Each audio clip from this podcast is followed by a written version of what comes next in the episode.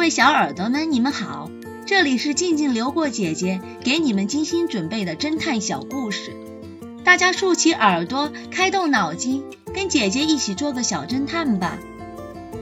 小侦探系列一百五十一，泄密的郁金香。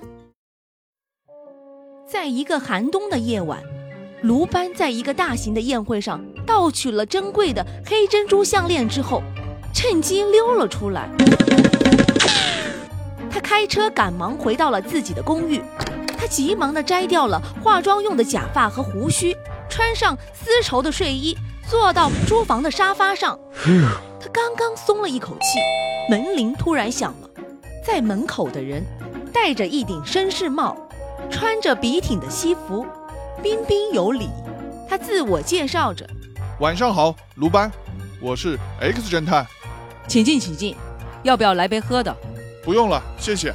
卢班非常熟悉 X 神探的名字，于是内心警觉起来，但还是做出一副笑脸，热情地把这位不速之客带到书房。X 神探在桌子旁边坐下，他看到桌子上摆了一个花瓶，插满了红色的郁金香，而花瓣都是闭合的。X 神探开门见山地问道：“今晚你在哪儿？都干些什么了？”“我一直待在家里啊。你到来之前，我一直在我的书房里安静地看书。你看，就是那本书。”卢班指了指桌上倒扣的那本书，说着，他把那本书递给了 X 神探。X 神探把卢班递过来的书翻了一下，放在桌上。他突然发现。花瓶里插着的郁金香，不知道什么时候花瓣都张开了。他拿出一支看了看，又把花插进去，然后肯定地说：“卢班，装也没用，你那套不在作案现场的证明纯属谎言。